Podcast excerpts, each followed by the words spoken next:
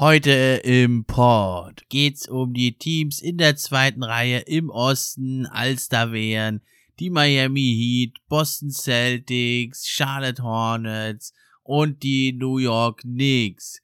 Die schaue ich mir also gemeinsam an mit meinem Gast heute Julius vom Swish Podcast und abschließend werfen wir auch noch einen kurzen Blick dann auf, auf die weiteren Playoff-Plätze. Welche Teams sind da noch im Rennen? Für die Fans bringt dir die Gerüchte, die News und die Trends. Mit wechselnden Gästen, natürlich die besten, sind wir am Diskutieren. Spieler und Teams am Analysieren. Gib uns doch ein Like und drück Abonnieren.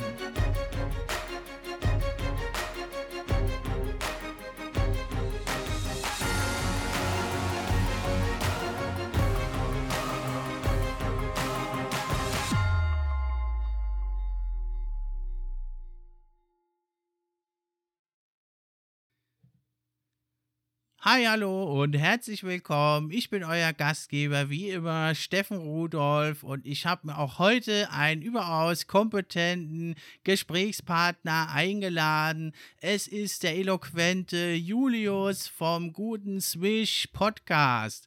Denn der Podcast Swish, der bringt euch immer die News aus der NBA frisch auf den Tisch. Hallo Julius, wie geht's dir? Servus, mir geht's gut.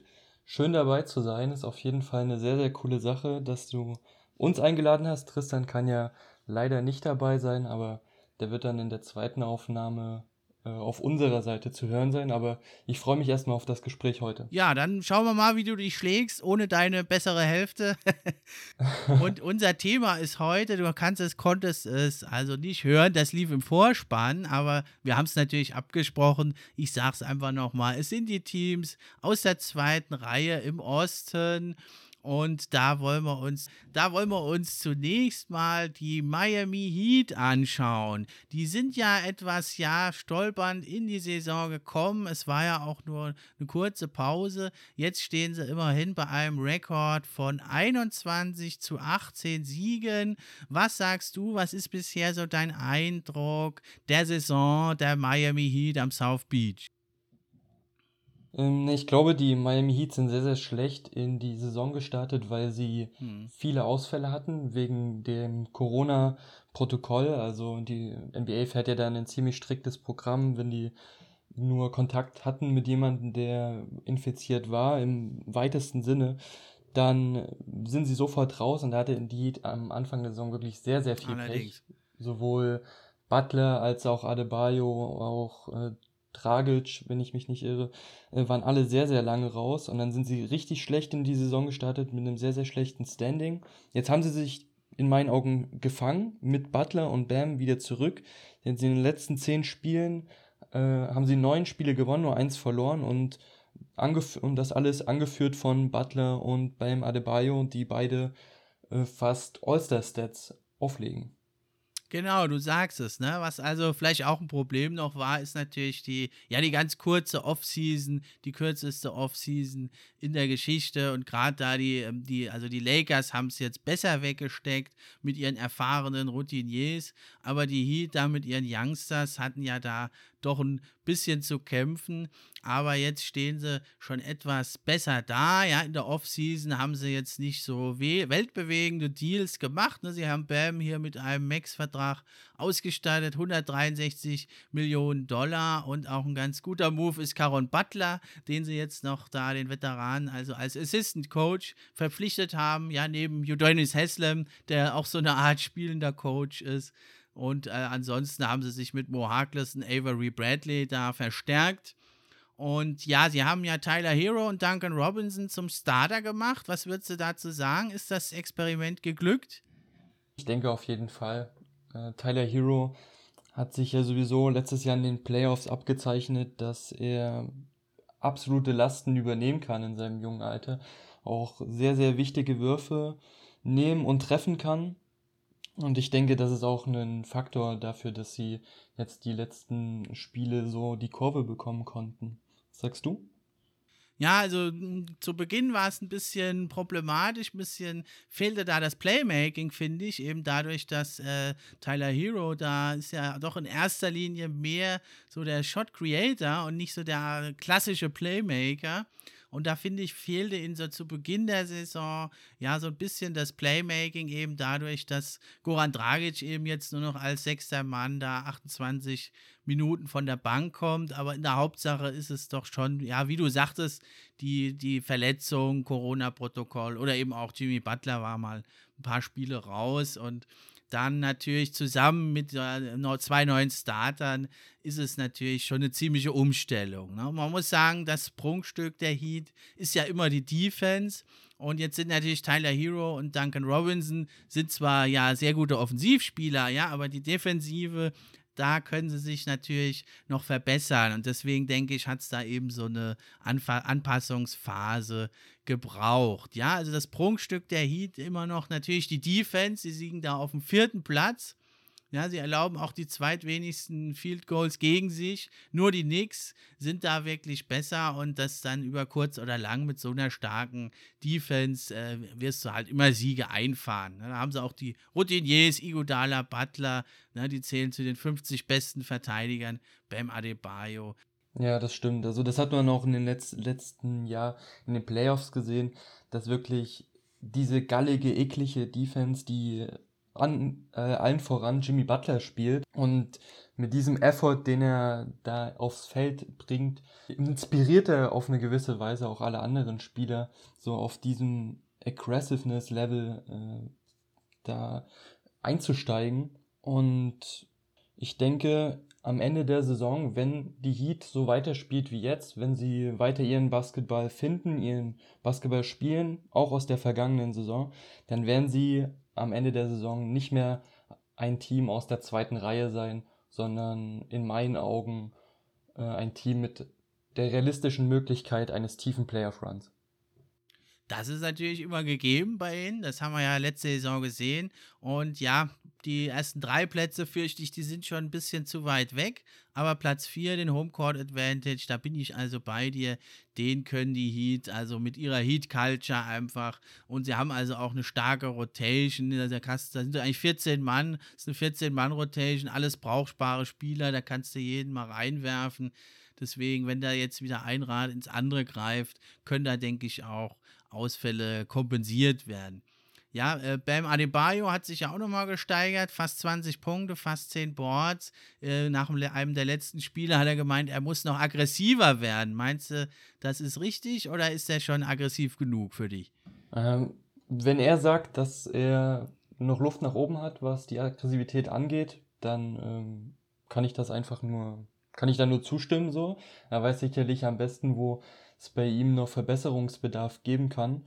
Und wenn er trotz solcher äh, guter offensiver Stats und natürlich seiner unangefochten starken Defense immer noch an sich arbeiten will oder immer noch Kritik an sich selber übt, dann ist das auf jeden Fall lobenswert und würde ich als Heat-Fan immer gerne hören. Und bis zu den Playoffs ist da auch noch ordentlich Zeit, äh, da sich zu finden oder zu fangen, was das angeht.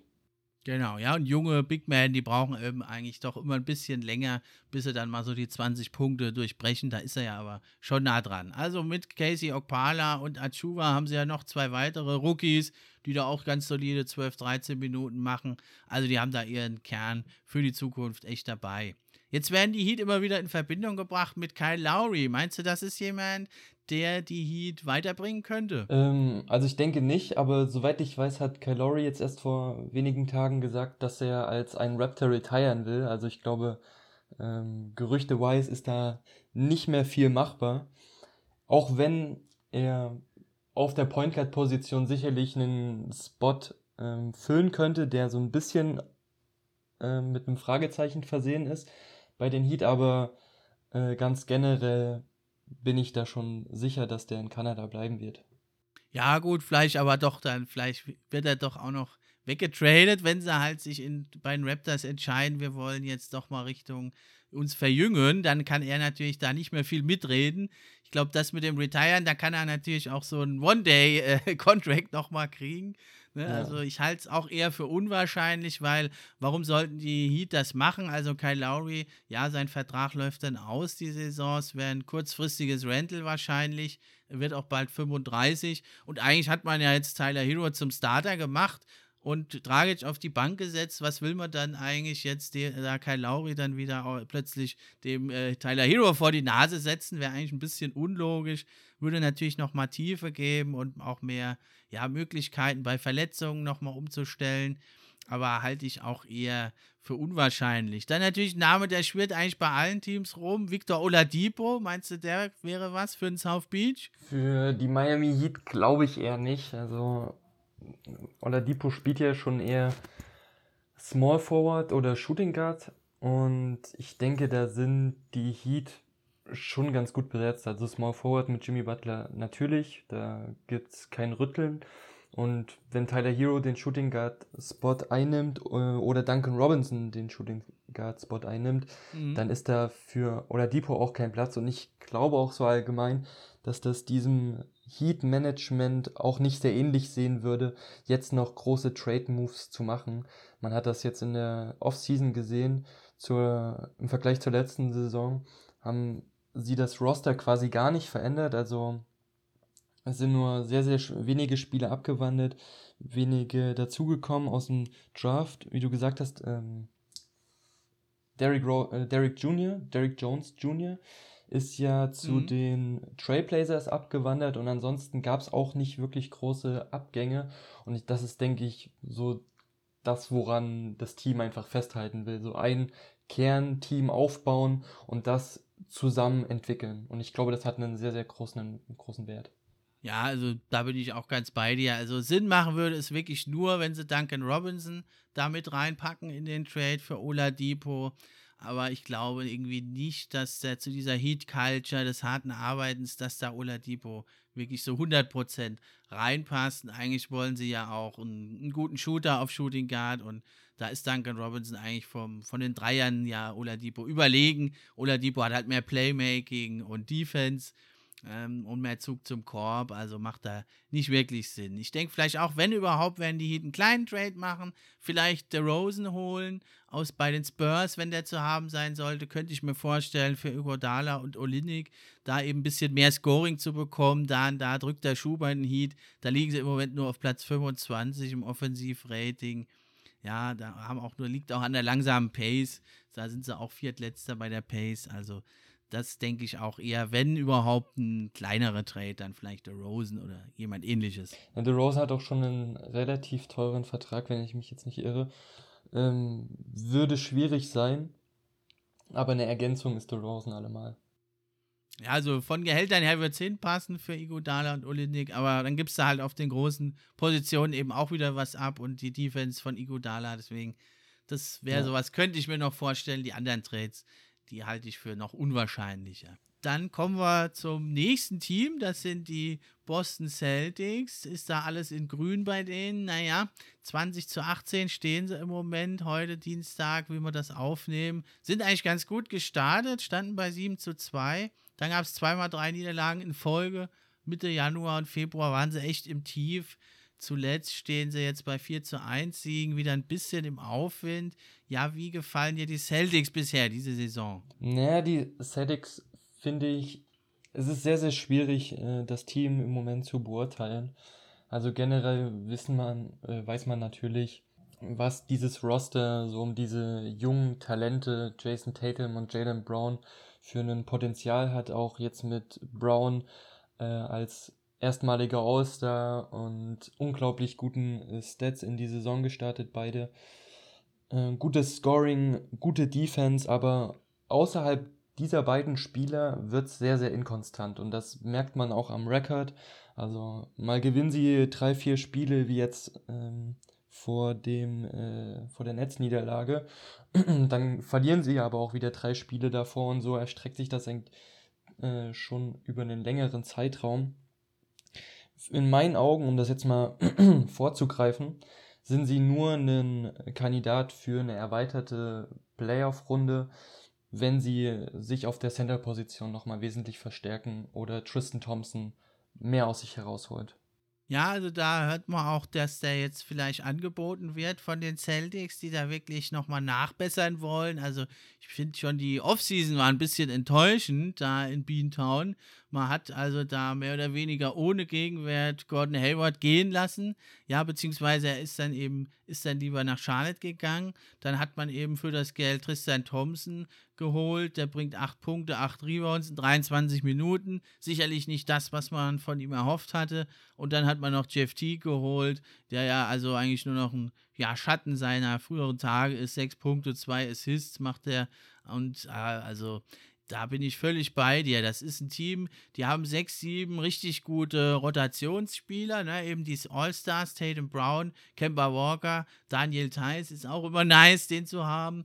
Und dann, ja, Thompson, Smart, Pritchard, der Rookie. Und danach, finde ich, fällt das schon extrem ab. Und dann sind das wirklich keine guten Rotation-Spieler, sondern eigentlich nur so ein bisschen, ja, Lückenfüller. Und da ist auch so das Problem irgendwie. Nach diesen Spielern fällt das dann wirklich ganz schön ab. Und das sieht man also auch beim Offensive Rating, trotz dass sie zwei wirklich tolle Scorer haben in ihren All-Stars, liegen sie nur auf dem 11. Platz. Ja, sie treffen die Dreier zwar recht gut, nehmen aber eigentlich wenige. Und ein großes Problem ist, also, dass sie auch sehr wenige Assists spielen. Sie haben nicht diesen klassischen Playmaker, Kemba Walker. Der ist jetzt nicht der Mann, der dir das Spiel völlig in die Hand nimmt.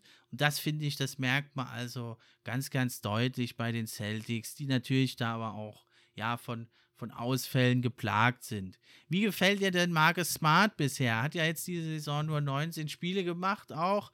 Aber wie siehst du seine Rolle in diesem Team? Ähm, ich habe ihn jetzt in dieser Saison noch nicht wirklich äh, beobachten können. Er war jetzt auch länger raus. Von den Statistiken, ich schaue gerade sehr nah bei der letzten Saison, aber in meinen Augen ein unglaublich wichtiger Spieler, auch so ein bisschen, wenn man das sagen kann, Emotional Leader von den Boston Celtics, also galliger Verteidiger in jedem Fall und auch ein Spieler, der sich Würfe im Notfall auch mal selber kreieren kann. Nicht auf dem höchsten Level, aber gerade auch in den Playoffs ähm, sehr, sehr schwer äh, zu ersetzen. Jetzt ist er ja nach der Verletzung wieder zurück. Also ich glaube, er spielt jetzt demnächst sein erstes Spiel wieder. Und ich glaube, dann muss man nochmal die Celtics anschauen und äh, neu analysieren, wie es jetzt in dieser Saison zu erwarten ist, wie weit sie kommen. Vor allem seine Defense haben sie bitter vermisst. Also man denkt es eigentlich nicht. War auch überrascht, die Celtics. Die liegen nur auf dem 21. Platz beim Defensivrating.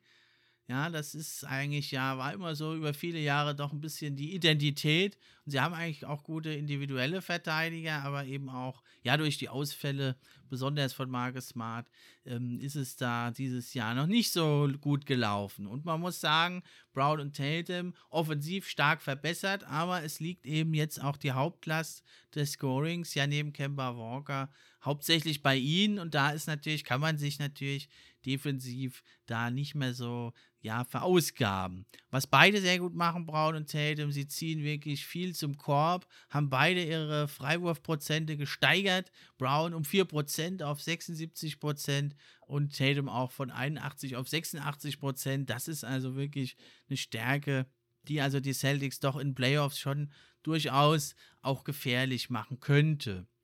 Ich sehe sie aber doch auch auf jeden Fall hinter den Heat, eigentlich im Prinzip da, wo sie jetzt liegen. Und auch in der Playoff-Serie, denke ich, ja, wird es schwer für die Celtics dieses Jahr, wenn sie sich nicht steigern oder eben Trades noch einfädeln, da in die zweite Runde zu kommen. Fällt dir denn jemand ein, mit dem die Celtics sich verstärken könnten per Trade? Mein Hauptproblem, wenn ich die Celtics anschaue, ist einfach die Center-Position. Ähm, nichts gegen Daniel Theiss, also unglaublich toller Rollenspieler, sehr, sehr wertvoll für dein Team. Aber wenn wir ehrlich sind, dann kann ein Daniel Theiss nicht auf der Center-Position in den Playoffs spielen. So, da brauchst ist du ja wirklich, auch eher ein Power Forward ursprünglich, ne? Genau, dann, ja, ja, das stimmt. Eher ein Power Forward normalerweise. Brauchst du in den Playoffs einen präsenten, äh, physisch dominanten Center. Und wenn sie da in einen Trade gehen, dann sehe ich da viel bessere Chancen. Nicht als Championship-Kandidat, aber definitiv, um in die zweite Runde zu kommen. Und das sehe ich jetzt äh, im Moment überhaupt nicht. Äh, Kandidaten auf der Center-Position wäre in meinen Augen ganz klar Andre Drummond. Mhm. Ich meine, der ist jetzt auch gerade auf dem Absprung bei den Cavaliers. Wenn da was möglich ist, dann würde ich anstelle der Celtics sagen, mach, da machen wir was. Unbedingt. Ähm, eine Möglichkeit wäre auch noch äh, Christoph Porzingis, der ja bei den Mavs auch nicht mehr so ganz unangefochten äh, scheint. Drummond wäre mir persönlich lieber, weil ich jetzt nicht so der größte Fan bin von Porzingis und gerade auch, worüber wir gerade geredet haben, äh, die Defensive von den Celtics auch nicht das ist, äh, was sie sein sollte. Und dann macht sich ein defensiver Totalausfall wie Porzingis auch nicht gerade gut, wenn wir ehrlich sind. Aber ja, deswegen Drummond wäre mein Favorite für die Celtics. Ja, da scheinen sie ja wohl auch in Gespräch zu sein, aber ja, sie wollen wohl da keinen wirklichen Trade. Wir warten wie alle anderen Teams da auf ein Buyout. Da würden sie natürlich sofort zuschlagen. Aber auch ein Trade vielleicht mit Tristan Thompson. Aber der kommt eigentlich gerade aus Cleveland. Aber wer weiß, in der NBA ist es natürlich immer wieder mal möglich. Aber also ich glaube, ein Trade, ähm, das halte ich für unwahrscheinlich. Wenn es dann zum Buyout kommt von Drummond, denke ich, dann sind die Celtics da ganz vorne mit dabei. Ich finde das, find das gefährlich. Also, wenn Drummond wirklich auf einen Buyout geht mit den Cavs, dann glaube ich nicht, dass er mit äh, Boston sein wird. Ich glaube, dann wird er eher zu einem äh, größeren Team gehen. Mit sichereren ähm, oder wahrscheinlicheren Playoff- oder Titelchancen, sagen wir so, mit wahrscheinlich, wahrscheinlicheren Titelchancen. Zum Beispiel die Lakers oder die Nets, da gab es auch Gerüchte, so beide Teams sind interessiert, auch wenn ich das mit den Nets nicht mehr hören kann, dass die an jedem Spieler interessiert sind. ähm, aber auch die Lakers. Und wenn ich Drummond wäre, die Möglichkeit hätte oder sagen würde, ja, okay, ich verzichte jetzt auf mein Geld, nimm den kleineren Betrag im Buyout an, dann würde ich nicht unbedingt nach Boston gehen.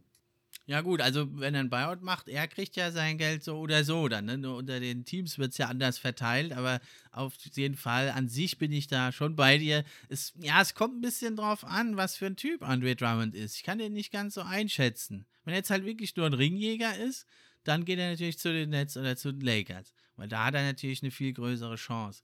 Wenn er aber sagt, hm, ich bin jetzt doch, bei den Pistons hat es nicht geklappt. Jetzt war ich dann in Cleveland und bevor ich jetzt irgendwie so rumbounce durch die Liga irgendwie, gucke ich vielleicht mal, wo ich länger, langfristig bleiben kann. Da, wenn natürlich die Celtics dann sagen, okay, Junge, wir geben dir jetzt zwar nicht den Mega-Vertrag, aber ja, vielleicht ein paar Millionchen dann weniger, wir geben dir einen Anschlussvertrag und wir behalten dich länger bei uns, dann denke ich, wären die Celtics vielleicht auch interessant für ihn. Wobei da natürlich die Knicks eigentlich mehr ihm bieten könnten, aber da kommen wir ja später noch zu den Knicks. Ja, eine andere Möglichkeit wäre vielleicht, ähm, in Memphis hört man, dass Jonas Valanciunas vielleicht zu haben wäre. Das wäre natürlich eine Möglichkeit. Da Tristan Thompson, der hat jetzt äh, 19 Millionen über zwei Jahre, sein Vertrag bei Valanciunas von den Grizzlies. Ja, da müsste dann äh, Boston ein bisschen was drauflegen, denn der hat 29 Millionen für zwei Jahre. Aber generell, findest du, das wäre jemand, der den Celtics weiterhelfen könnte? Also ich bin generell schon ein Fan von Valanciunas.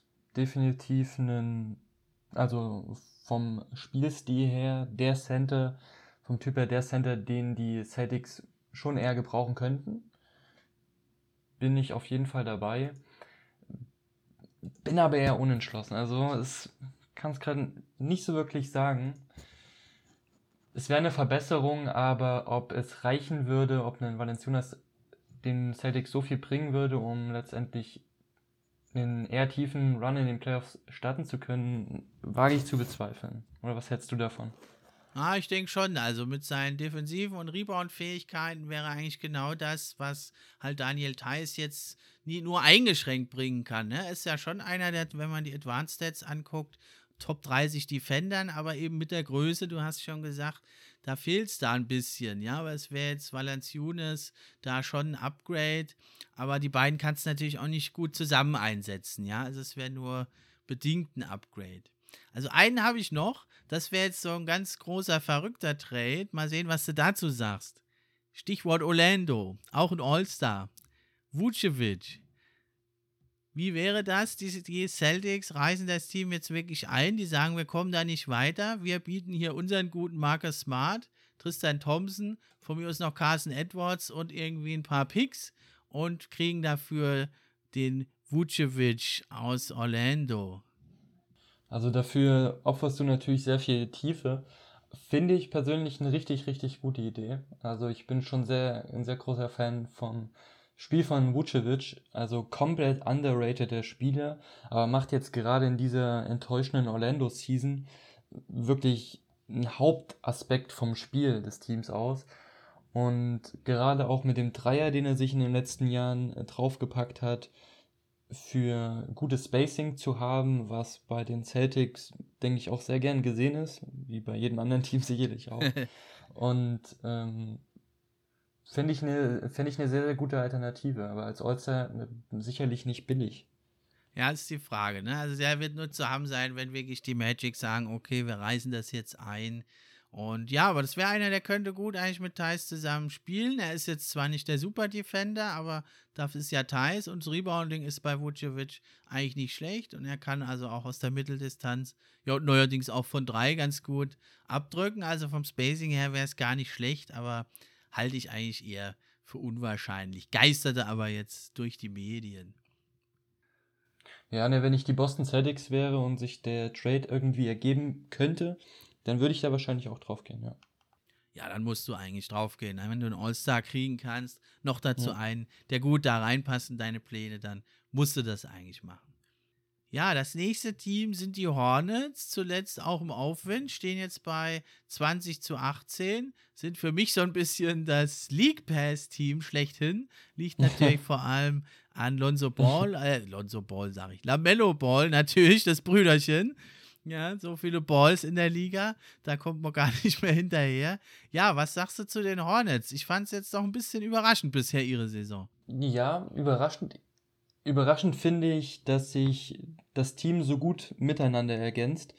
Ähm, dass es jetzt da steht, wo es ist, hatte ich ungefähr schon erwartet, aber was natürlich nicht vorher zu spekulieren war, war natürlich, wie sich LaMelo Ball entwickeln wird. Das hat ja auch Michael Jordan gesagt. Er hat alle Erwartungen, die man an ihn gesetzt hat, übertroffen.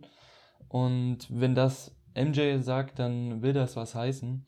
Und dann gibt es aber auch noch viele andere Spieler, die sich super in das Team eingefunden haben. Allen voran auch Terry Rozier, der sehr zufrieden ist, endlich mal nicht der Main Ballhändler sein zu müssen, sondern äh, das ausleben zu können, was er ist, nämlich Pure Scorer. Und auch Gordon Hayward erfüllt, denke ich mal, seine Expectations, die die Hornets in ihn gesetzt haben, als sie mit ihm den großen Vertrag abgeschlossen haben. Also endlich tut sich mal was irgendwie in Charlotte. Ne? Jahrelang krebsen die da irgendwo im Niemandsland rum. Gut, jetzt ganz oben sind sie jetzt auch nicht, aber jetzt geht es doch richtig voran. Dritter Pick, Ball schlägt voll ein, Sign and Trade, Gordon Hayward. War auch riskant, ne? der Preis recht hoch, 120 Millionen für vier Jahre jemand mit sehr vielen ja, Vorverletzungen, äh, große Gefahr, dass der dir wieder ausfällt. Charlotte ist natürlich als kleines Team, kleiner Markt. Natürlich müssen die überbezahlen, um da so einen ja, Star, früheren All-Star zu bekommen. Ging jetzt aber total auf.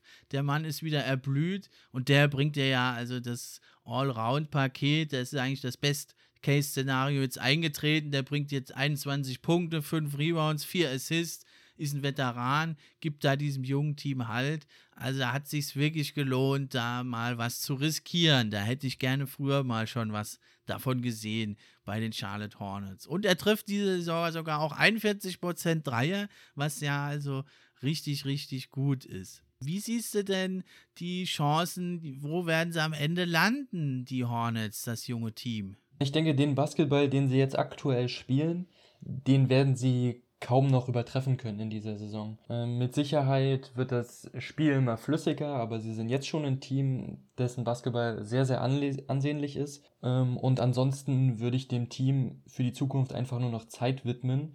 Also ein Team, das in der Zukunft sehr viel Potenzial hat und dass man, also eins der Teams to watch, würde ich jetzt mal sagen. In dieser Saison allerdings gehe ich jetzt nicht höher als äh, die erste Runde in den Playoffs.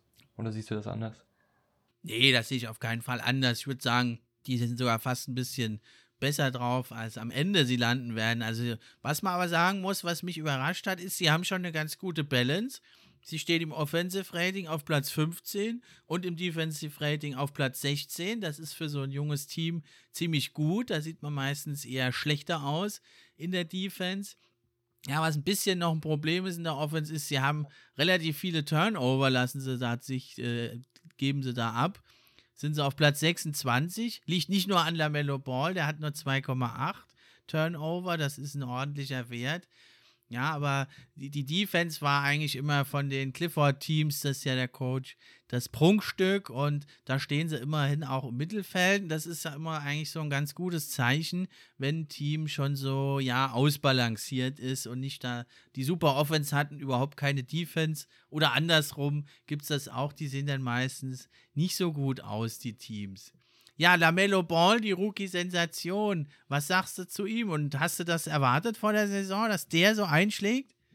Ich habe es absolut nicht erwartet. Also ich hätte mir schon vorstellen können, dass er der einer der Top 3 Picks ist. Und ich war auch immer ein Fan von diesem Move, äh, erst in Europa zu spielen und dann auch nochmal nach Australien zu gehen, um wirklich so diese Competitiveness äh, weltweit mitzunehmen. Das ist ja immer noch mal was anderes als nur diesen pure äh, American College Basketball. Äh, mhm. Viel physischer, natürlich, weil das äh, auch schon Männerbasketball ist. Dass er sich jetzt aber. Wurde ja aber auch belächelt schon, ne? Also wurde ja kritisiert eigentlich. Ja, das stimmt. Das stimmt auf jeden Fall, aber es zeigt sich natürlich jetzt. Es hat sich gelohnt. Und wie du auch schon eingangs gesagt hattest, ähm, auch der Dreier von ihm hat sich entwickelt oder hat sich sehr, sehr stabilisiert und in meinen Augen oder wahrscheinlich in jedermanns Augen stand jetzt ganz, ganz klarer Rookie of the Year.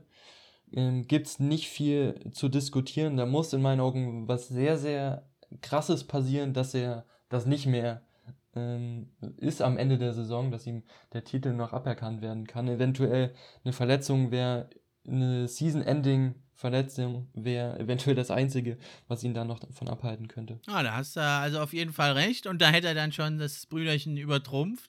Ja, er macht ja fast 16 Punkte jetzt. Der wird immer, immer heißer eigentlich. 6 Rebounds, 6,3 Assists bei nur 2,8 Turnovern. Als Rookie Point Guard ist das natürlich allererste Sahne und auch ein richtiger All-Around Impact. Also wer da solche Stats auflegt als Rookie und jetzt ist er auch seit einigen Spielen Starter.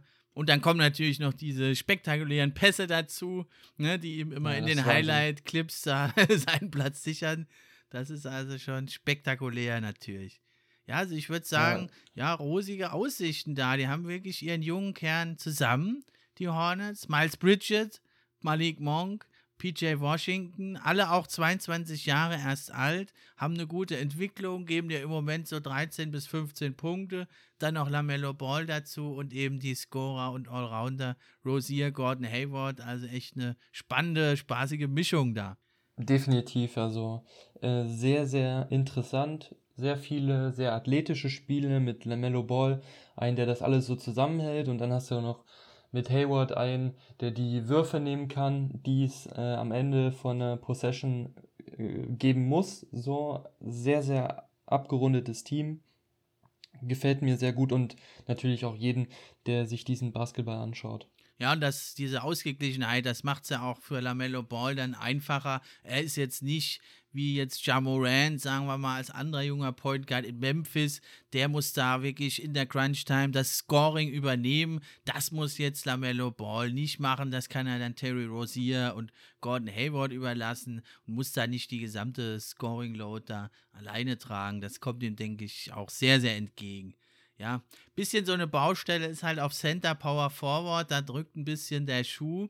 Was meinst du denn, Mark? Lamarcus Aldridge ist ja zu haben. Da könnten also die Hornets ein Paket schnüren aus Cody Zeller bis McBiombo, vielleicht noch ein Pick drauf. Meinst du, das wäre was? Das wäre auf jeden Fall eine Möglichkeit. Ähm, Lamarcus Aldridge ist ein relativ stabiler Defender, ein Veteran mit sehr, sehr viel Erfahrung. Der kann vor allem diesem jungen Team gut was mitgeben, auch äh, diesen vielen jungen Power Forwards mit PJ Washington ähm, und Miles Bridges. Und Eine Verbesserung wäre in jedem Fall.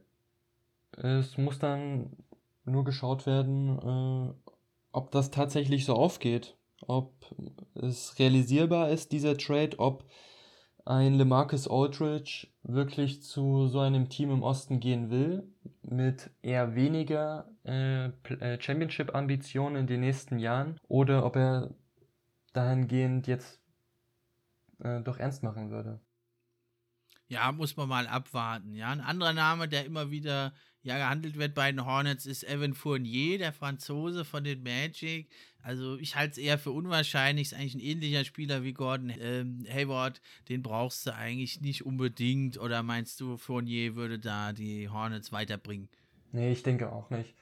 Also, wie du schon gesagt hast, die Baustelle der Hornets ist wahrscheinlich eher auf der äh, auf den großen Positionen auf der Forward- und Center-Position. Da gibt es ähm, Bedarf. Jetzt wie gesagt auf der 4 eher weniger, weil du da die jungen Talente hast. Aber wenn du dich mit einem guten Center verstärken kannst, dann sollten sie das auf jeden Fall tun. Okay, ja, kommen wir zu einem ja, weiteren Team, was da noch mitmischt. Also für mich auch eine schöne Überraschung. Es ist der kleine Bruder der Brooklyn Nets, mal böse gesagt. Nein, es sind natürlich die große alte Franchise aus New York, die Knickerbocker. Sie haben mich wirklich überrascht diese Saison. Also, dass die Defense gut aussehen wird, das habe ich schon erwartet, aber das ist so eine Top- Defense in der Liga ist, hätte ich jetzt nicht gedacht. Und sie stehen jetzt bei 20 zu 20. Ja, was sagst du bisher zur Saison der Knicks? Ja, definitiv impressive und ich denke, das hat auch jeden NBA-Fan sehr, sehr stark überrascht, ähm, dass sie defensiv so dastehen, wie sie spielen. Du hast es gesagt, war jetzt nicht die große Überraschung. Phipps ist dafür schon eher bekannt, dass er seine Teams dahingehend ziemlich gut einstellen kann oder dass es äh, ein großer Augenmerk ist, seine Spielweise. Aber dass es auch offensiv so gut funktioniert, ist vor allem diesen jungen Spielern, auch diesen, den Spielern, die sie in dieser Saison gedraftet haben, äh, zu, äh, zuzulegen. Äh, natürlich äh, auch Julius Randle, aber auf den werden wir sicherlich gleich auch noch zu, sowieso noch zu sprechen kommen. Ähm, ein Spieler, der mich wirklich sowas von überrascht hat in dieser Saison, ist Emmanuel Quickly der, ich weiß nicht, ob du das gelesen hast, der macht, glaube ich, ähm, jeden dritten Korbabschluss per Flaute. Also sein, ja, ja, fast sein ganzes Game besteht aus Flautern und die trifft er auch hochprozentig. Das ist Wahnsinn. Schon ein sehr, sehr reifer, junger äh, Guard. Richtig schön anzuschauen. Dann hast du auch noch RJ Barrett, der mit seiner aktuellen Rolle mit viel weniger offensiven Lasten sehr, sehr viel besser zurechtkommt als noch in der vergangenen Saison. Und dann Obi Toppin, ähm, D-Rose, der jetzt noch dazugekommen ist. Es ist ein Team, das auch Spaß machen kann.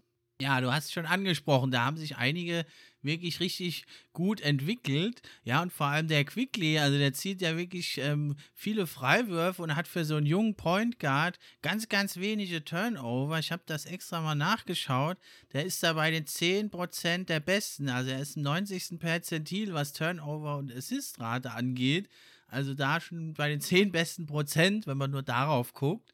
Und seit einem Spiel jetzt auch Starter, ja. Aber über allem thront natürlich wirklich das Career Year von Julius Randle jetzt mit 23 Punkten, 11 Rebounds, fast 6 Assists, zwei Triple-Double hat er schon gehabt die Saison und er zieht also auch fast 6 Freiwürfe jetzt und er trägt wirklich zu einem ganz großen Teil die Offense der New York Knicks. Wenn man mal auf, in die Advanced Stats reinguckt, wenn man die offensive Workload und auch das Shot Creation sich anschaut, was er da leistet, da ist im 97. Perzentil, also die Top 3% der Liga, was also da Einfluss in der Offense aus angeht. Unglaubliche Saison, oder?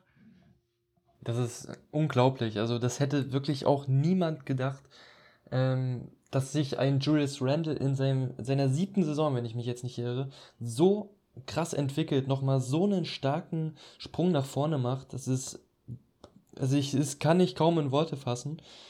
Äh, und ich bin echt schwer beeindruckt, vor allem auch ein äh, relativ stabiler Scorer und Rebounder war er ja auch schon in den letzten zwei, drei Seasons, aber dass er auch das offensive Spiel, wie du es gesagt hast, nochmal auf diese erweiterte Art und Weise, nämlich mit Assists, ähm, leitet und dirigiert, das ist echt der Wahnsinn. Also ähm, sehr, sehr beeindruckend und wenn er da in den nächsten Jahren, äh, Seasons noch dran festhalten kann, an diesem äh, Improvement-Level, dann unglaublich. Ich meine, der Mann ist auch erst 26 Jahre alt. Genau, ja, das ist verrückt. Und jetzt echt zum Two-Way-Player geworden, die Defense verbessert, das Rebounding, fast 42% Dreier, obwohl natürlich die Defense sich da stark auf ihn konzentriert. Ja, und RJ Barrett, du hast ihn auch angesprochen, das ist ja hier der 20-jährige Kanadier. Der hat also auch nochmal einen ganz schönen Sprung gemacht. Da ein bisschen im Schatten von Randall, der macht aber auch 17 Punkte pro Spiel. Um drei ist er da hochgegangen. Und auch was da eben die offensive Workload und diese Shot Creation angeht, da ist er auch in den Top 20 Prozent, also wie viel Spieler eingesetzt werden, wirklich in der Offense, da ist er in den Top 20 Prozent. Da werden jetzt gar nicht mal so dann der Erfolg gemessen sondern einfach, wie stark er involviert ist in der Offense. Also auch nochmal ein unglaublicher Schritt nach vorne. Bisschen enttäuschend leider ist ja bisher der Kevin Knox. Was sagst du denn zu seiner Saison? Ähm, ja, Kevin Knox ist ja jetzt schon ein paar Jahre, also ein drittes Jahr jetzt in der Liga und ja, wie du es schon sagst, mhm. kann wieder nicht das zeigen, was die Knicks jetzt von ihm sehen wollen. Das ist wahrscheinlich so dieser klassische Knicks-Draft gewesen, ne? Also nix, sagt schon. Und ich meine, fünf Punkte steuert er im, im Schnitt dazu in seiner dritten Saison. Und viel Positives kann man jetzt nicht daraus ziehen. Ich meine, er hat jetzt seine Efficiency ähm, von den Würfen her verbessert. Äh, abschreiben würde ich ihn aber dennoch nicht. Also, wie du auch ähm, gesagt hast, es ist allgemein ein junges Team und Kevin Knox mit 21 hat auch sehr, sehr viele Jahre noch vor sich. Und wenn dieses Team einfach ins Rollen kommt und gut zusammenspielt, dann kann das nochmal ein anderer Motivationsfaktor sein für so einen jungen Spieler. Wenn er, ich meine, so ein Knox ist in die Liga mhm. gekommen mit den Knicks und hat gesehen, wir verlieren hier ein Spiel nach dem anderen. Unsere Standings sind wirklich durchgehend kacke. So, und jetzt sieht er, ich weiß nicht, wie man das sagen kann, vielleicht er schnuppert so ein bisschen Erfolgsluft, wenn man das so formulieren kann. Und das gibt immer noch so ein bisschen einen Motivationsboost, würde ich sagen. Also vielleicht entwickelt er sich äh, da in den nächsten Jahren noch ein bisschen besser an der Seite von einem äh, Randall und ähm, einem Barrett. Ja, muss man halt mal schauen, ne? Weil ob er dann diesen Kampf auch annimmt, ne? Weil machst du das nicht bei Tom Thibodeau, dann bist du raus. Und im Moment, ja, fällt er so ein bisschen hinten runter. Kevin Knox spielt nur noch so 14 Minuten, nur halb so viel wie in seiner Rookie-Saison. Also, ja, abschreiben würde ich ihn auch noch nicht. Schauen wir mal. Aber auch sehr erfolgreich und sehr überraschend ist für mich Mitchell Robinson auf Center. Der kommt ja auch irgendwie aus dem Nichts und wenn man die Advanced Stats sich anschaut, einer der 20 besten Verteidiger in der Liga sogar. Defense, Rebounding, Rim Protection, viele Deflections. Oh, dazu hat er noch ein ganz gutes True Shooting, ist da also in der Offensive ganz gut. Also er nimmt natürlich auch nur die ganz einfachen Würfe, aber auch da wirklich jemand, der unglaublich profitiert da von Tom Thibodeau. Für mich der absolute Top-Neuzugang bei den Knicks in der Offseason noch vor Quickly und Toppins. Was sagst du zu seiner Rolle dort in New York? Er hat ja eigentlich der ganzen Stadt wieder Hoffnung gegeben. Ja, das ist, hat einen immensen Impact, definitiv. Also auch gerade, weil das so ein junges Team ist, das kann man inspirieren. Aber er hat diese Trendwende, die es in New York dringend gebraucht hat, definitiv hinbekommen. Er hat es zu einem, aus einem Team, das gegen das man sehr, sehr gerne gespielt hat als NBA-Team, würde ich jetzt mal so behaupten, äh, ein Team gemacht, das eklig ist für jeden Gegner. Und das hat man immer wieder gesehen. Auch gestern haben sie ja, oder vorgestern haben sie gegen die Knicks gespielt im Stadtderby und haben denen wieder einen Fight geliefert, wie auch schon im äh, Stadtderby davor. und das ist das, was du sehen willst. Und das ja. hast du die letzten Jahre jetzt nicht auf dieses Matchup äh, speziell, sondern allgemein viel zu wenig gesehen. Genau, ja, und er hat seinen defensiven Gameplan. Ich hatte es da mit meinem letzten Gast in der Folge zur Defense schon davon.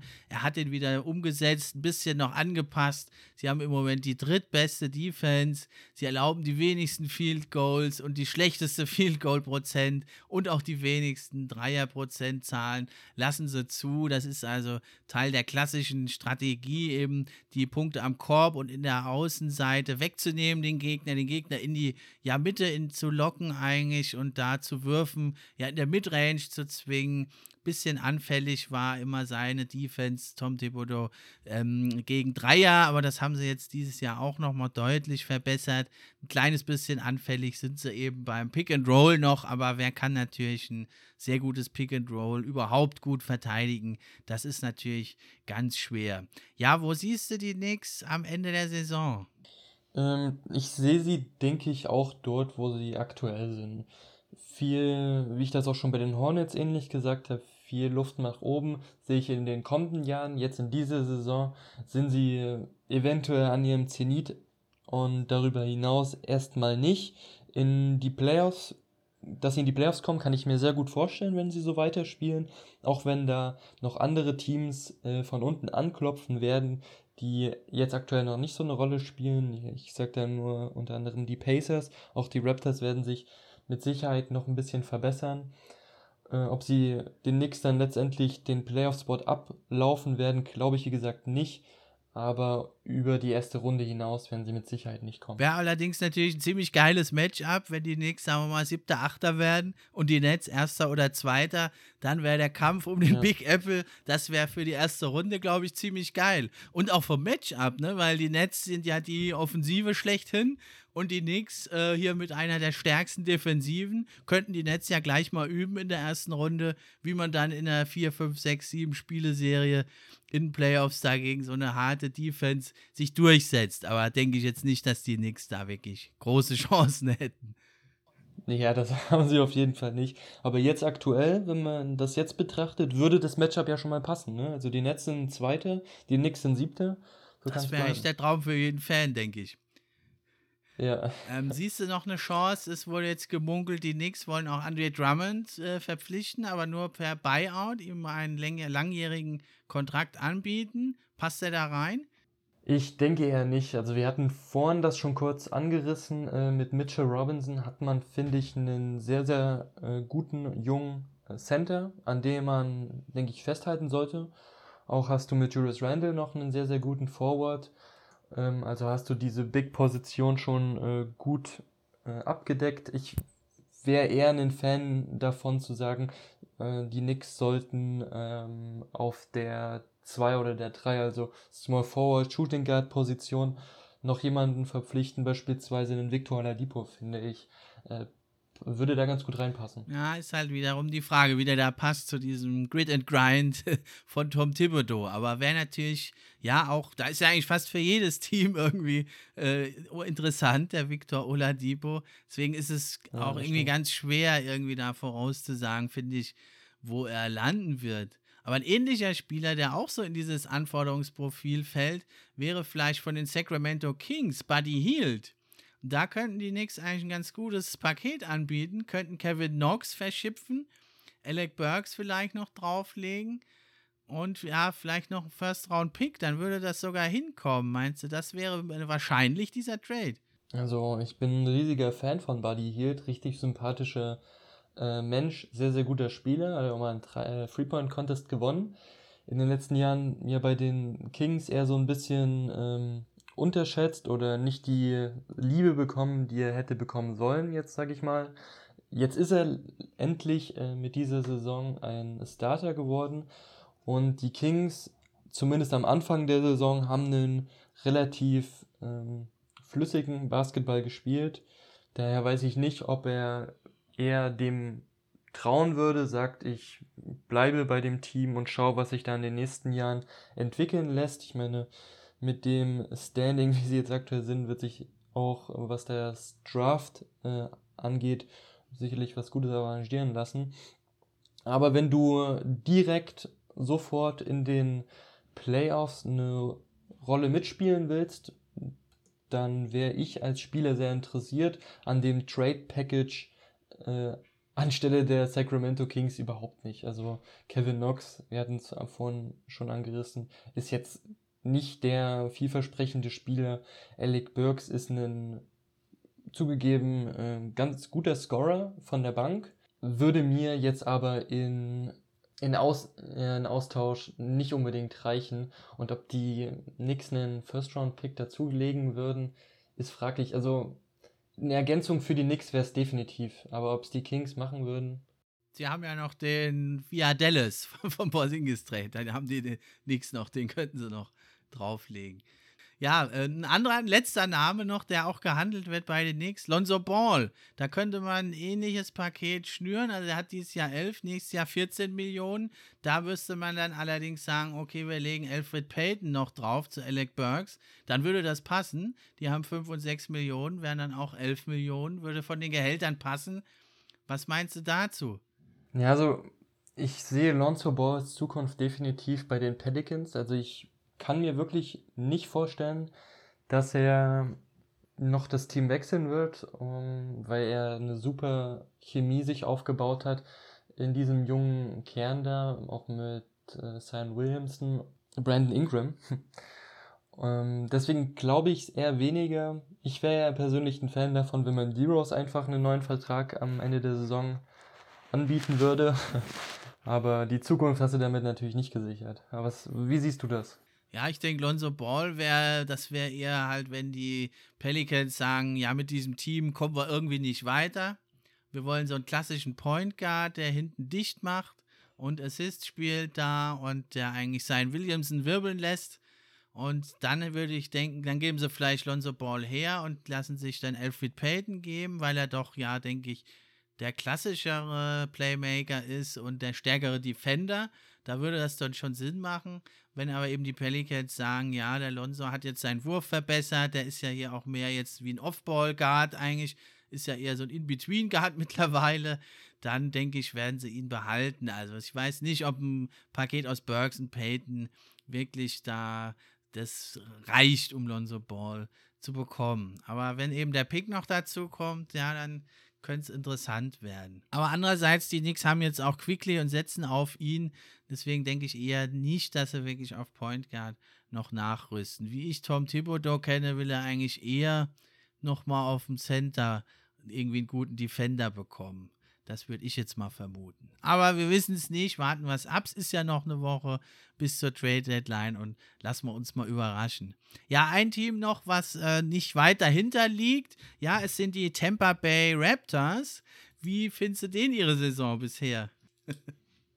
Äh, die Raptors sind ein enttäuschendes Team, kann man ja nicht anders sagen.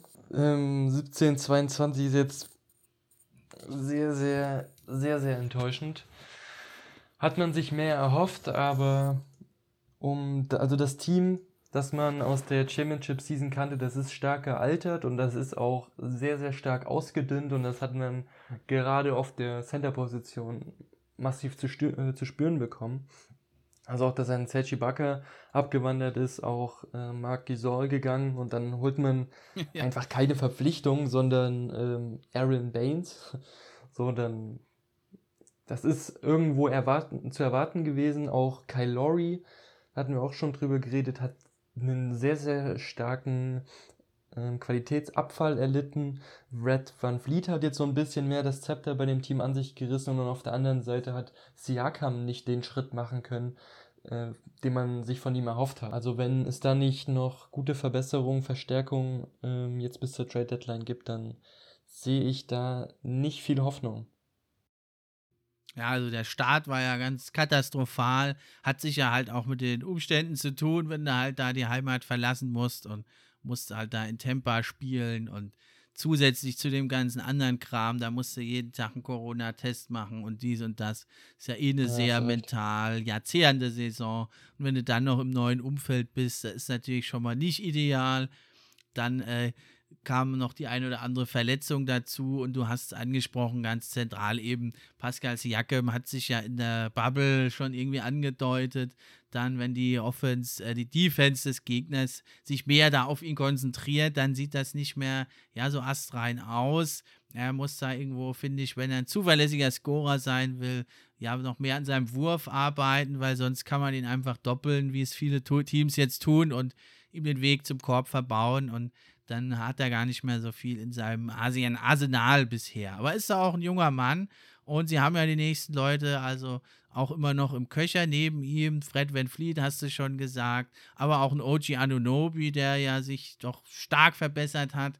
Den sehe ich eigentlich im Moment sogar fast als den Franchise-Player der Zukunft dort. Ist halt die Frage, kannst du wirklich einen Contender aufbauen um OG Anunobi und Fred Van Fleet? Ja, als Franchise-Player sehe ich jetzt Anunobi nicht, auch wenn er natürlich noch äh, relativ äh, jung ist mit seinen 23 Jahren. Aber das ist für mich eher ein Rollenspieler, ob er irgendwann den Sprung zum Star wirklich macht, wäre ihm natürlich zu wünschen. Ich glaube es eher nicht und die Raptors müssen sich wirklich ähm, Gedanken machen, mhm. würde ich mal sagen, um ihre Zukunft. Wie wollen sie die gestalten? Wollen sie noch an diesem alten Championship-Team festhalten oder gehen sie auf einen Rebuild äh, um diese äh, Spieler, die sie jetzt haben, um Siakam und Van Fleet? Das wird sich zeigen, ähm, aber höher als die erste Runde, wenn sie überhaupt in die Playoffs kommen würden, würden, werden sie nicht schaffen. Das denke ich auch. Und also ich würde es eigentlich eher lieber sehen, wenn sie ein Rebuild wirklich jetzt einleiten, anstatt jetzt da dieses Jahr da noch verbissen ums Play-in-Tournament zu kämpfen. Was bringt dir das? Dann schaffst du vielleicht irgendwie ja die Qualifikation für die neue Saison. Aber wichtiger wäre es jetzt, Draft-Picks und junge Talente eben noch heranzuziehen oder eben zu gucken, um wen wollen wir jetzt ein neues Team aufbauen, ja, und da nochmal angreifen deswegen sind ja auch jetzt die Bulls, Hawks, ja, und vielleicht irgendwie sogar noch die Wizards sind ja gar nicht so viel hinten dran. Äh, schauen wir mal, ob die da irgendwie auch noch eingreifen können. Das macht es ja diese Saison auch so interessant, eben, dass bis Platz 10 da theoretisch irgendwie noch ein Playoff-Platz drin ist. Deswegen gibt es ja auch dieses Jahr irgendwie mehr Teams, die jetzt da die Saison nicht, noch nicht abschenken. Aber ich denke, da werden jetzt ein paar Teams auch sich in Richtung ja, Tanking dann aufmachen. Ähm, wen siehst du dann noch als ähm, letztes Playoff-Team im Osten? Also wir haben jetzt die ganzen Plätze 4 bis 7 besprochen und haben auch mal angerissen, äh, wer es unter anderem auf die 8 schaffen könnte. Du hast kurz die Hawks erwähnt. Siehst du sie als äh, Main-Favorit auf den achten Platz? Also auf den achten Platz eher nicht. Also ich denke, bis Platz 10 können sie mitmischen. Auch die Bulls, denke ich da. Ich würde eigentlich eher ein bisschen erwarten, dass vielleicht die Wizards ja doch noch da noch mal ein bisschen rankommen können. Und die würde ich dann auch in so einem ja, Play-in-Spiel da mit ihren Erfahrungen mit Russell Westbrook und Bradley Beal, die da halt schon diverse Playoff-Schlachten geschlagen haben. Das, denke ich, wird ihnen da vielleicht auch nochmal einen Vorteil ermöglichen gegenüber diesen anderen Teams, Hawks, Bulls, die ja da noch nicht so viel Erfahrung haben. Und dann würde ich eigentlich schon auch, also die Tampa, äh, die Toronto Raptors da auch eigentlich eher dann als Favoriten sehen, als die doch ja sehr jungen Bulls und Hawks. Ja, ich, ich bin da noch äh, unentschlossen. Am Anfang der Saison ne, waren die Pacers für mich eins der Favoriten, wirklich auch weit in den Playoffs zu kommen. So die, ich habe sie wirklich so als Top 5 Team im Osten gesehen. Ich fand, die haben sich jetzt im Vergleich zur letzten Saison nicht wirklich äh, verschlechtert. Jetzt, der Kader wurde jetzt nicht großartig ausgedünnt. Äh, und zusätzlich hast du jetzt auch noch äh, ein Caris LeVert bekommen. Depot ist natürlich weggegangen. Ähm, insgesamt sehe ich aber LeVert als ähm, passenderen Fit. Jetzt ist TJ Warren die ganze Saison bisher verletzt gewesen, aber dass sie nur 17, 21 gehen bis dato, das ist, finde ich, super enttäuschend. Und äh, abschreiben würde ich sie jetzt für eine Playoff-Contention auch nicht. Also gerade, wie ich gesagt habe, Caris LeVert hat jetzt erst ein Spiel wieder mitgemacht. Und äh, wenn der in seinen Groove kommt, dann äh, könnte das Team auch wieder angreifen, ähnlich wie sie es in der letzten Saison getan haben. Ja, so ganz abschreiben würde ich sie da nicht, da hast du recht. Aber irgendwie habe ich so ein bisschen das Gefühl, also jetzt, die ist natürlich auch sehr unglücklich gelaufen, die Saison, hast du schon gesagt. Aber irgendwie habe ich da das Gefühl, dass die vielleicht den Kader einreißen werden und dass vielleicht da Miles Turner oder andere zu haben sein werden. Deswegen habe ich jetzt da eher die Pacers nicht genannt. Also da habe ich irgendwie so das Gefühl, dass die eher nach Richtung unten gehen werden. Aber warten wir es ab. Wir werden es sehen.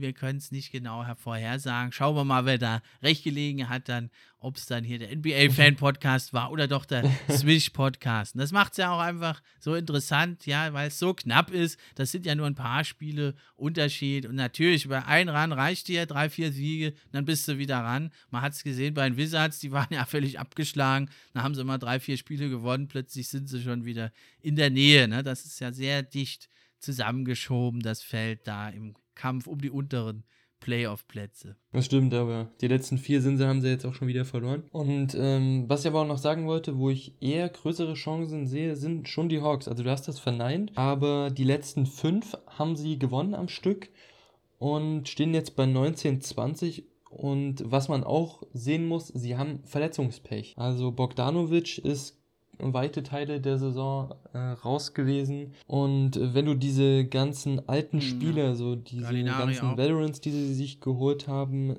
dann wieder dabei hast, auch ähm, die jungen Spieler natürlich mit Okongwu, äh, die Andre Hunter und Cam Reddish, die ja alle gerade äh, verletzungsbedingt fehlen, dann ist das für mich ein sehr, sehr gutes Team. Und dass sie überhaupt so weit unten stehen diese Saison, war für mich überraschend. In meinen Augen der klare achte Platz in der Saison ja, sicherlich durchaus drin.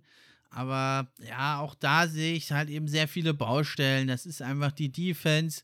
Die haben da so viele Angriffsflächen bieten, die angefangen bei Trey Young, der einer der allerschlechtesten Verteidiger ist der Liga. Und dann zieht sich das durchs ganze Team durch. Deswegen würde ich die in so einem Playoff-Spiel, wo es um die Playoffs geht, so ein Play-in-Spiel, würde ich die da eher als Außenseiter sehen. Deswegen habe ich die da eher jetzt nicht so auf der Liste. Und auch wenn die Siebter oder Achter werden, müssen die ja ins Play ins Spiel. Deswegen halte ich es für eher unwahrscheinlich. Außer sie erwischen dann natürlich in der Offensive den absoluten Sahnetag, dann können sie da sich durchsetzen. Aber irgendwie haben die sehr, sehr viele Baustellen in der Defense und deswegen kann ich es mir irgendwie nicht vorstellen, wenn es hart auf hart kommt, dass die das jetzt schon schaffen. Talente ja, aber dieses Jahr ist es meiner Meinung nach noch zu früh. Ja, vielleicht äh, kannst du recht haben. Also die Defense steht und fällt zum großen Teil mit der Point Guard Position und die haben sie halt maximal schlecht besetzt mit Trae Young. Aber dafür haben sie ja irgendwie auch Rajan Rondo äh, verpflichtet, dass er mit als Spieler mit einer relativ ähnlichen Statur wie Trae Young, der aber eine gute Defense spielt, ihm vielleicht so ein bisschen was beibringen kann. Ob das nun bis zum Ende der Saison machbar ist, das wird sich zeigen in ausreichendem Maße. Aber ja, wie gesagt, sonst sind sie ein Team, das für mich der Favorit auf den achten Platz ist, aber wie du auch sagst, da gibt es auch noch andere Teams, die ähm, den Platz belieb beliebäugeln und das auch zu Recht. Und auch die Wizards, wo ich auch nochmal sagen, haben jetzt mal abgesehen von dieser kurzen Durststrecke schon so eher ihren Groove gefunden. Westbrook und Bradley Beal ergänzen sich endlich richtig gut und die Defense scheint ausgewogener zu sein als zu Beginn der Saison. Das Team scheint sich gefunden zu haben, zumindest ein bisschen. Das wird noch ein interessantes Rennen. Ich denke, eigentlich müssen wir da bis Ende der nächsten Woche wirklich abwarten. Da ist ja dann die Trade Deadline. Und dann denke ich, wenn wir sehen, wie dann jetzt die Teams aussehen, halt für den Rest der Saison, dann können wir da auch bessere Prognosen stellen. Weil jetzt ist es doch ein bisschen noch Kaffeesatzleserei. Ja, das stimmt. Alles nur Predictions. Okay, mein lieber Julius. Also, es war eine ganz spannende Diskussion mit dir hier. Ich freue mich, dass du da warst. Äh, plötzlich schon wieder eine Stunde um. Aber das macht es ja eben so schön, wenn man hier einen kompetenten Gesprächspartner hat. Dann vergeht die Zeit im Fluge. Hoffe ich natürlich auch, dass es unseren Hörern genauso geht. Euer Swish Podcast, wann kommt der eigentlich immer noch mal raus? Also wir laden unseren Podcast, in dem wir so allgemein äh, über alles, was in der äh, Zwischenzeit passiert ist, alle zwei Wochen hoch. Jetzt äh, am vergangenen Wochenende gab es äh, bereits eine Folge Und äh, unsere zweite Folge, also das ist, wird ja jetzt hier die Nummer 1 sein und dann gibt es noch auf unserem Account eine weitere Folge. Die wird jetzt am kommenden Wochenende veröffentlicht und ich freue mich schon, aufgenommen haben wir es ja noch nicht, aber ich freue mich schon richtig auf die Aufnahme, weil wie du es sagst, hat echt Spaß gemacht und die Zeit verging wie im Flug. Also das stimmt. Wenn man einmal über die NBA so ein bisschen ins äh, Palabern kommt, dann kommt man nicht mehr so wirklich raus. dann kann man auch unendlich viel reden, so ungefähr. Und ansonsten, ja, bedanke ich mich auf jeden Fall für die Einladung und ja, freue mich auf äh, den zweiten Teil. Mach's gut, ciao. Ja, ich auch. Also dann dir noch einen schönen Tag, mach es gut. Das war's für heute vom NBA Fan Podcast. Am Sonntag gibt's dann noch eine neue Episode und wie gesagt, auch am Wochenende kommt die Episode vom Swish Podcast mit mir als Gast. Würde mich auch freuen, wenn er da auch mal reinhört. Macht's gut, ich bin raus. Der Pod für die Fans bringt dir die Gerüchte, die News und die Trends. Mit wechselnden Gästen, natürlich die besten, sind wir am Diskutieren. Spieler und Teams am Analysieren. Gib uns doch ein Like und drück Abonnieren.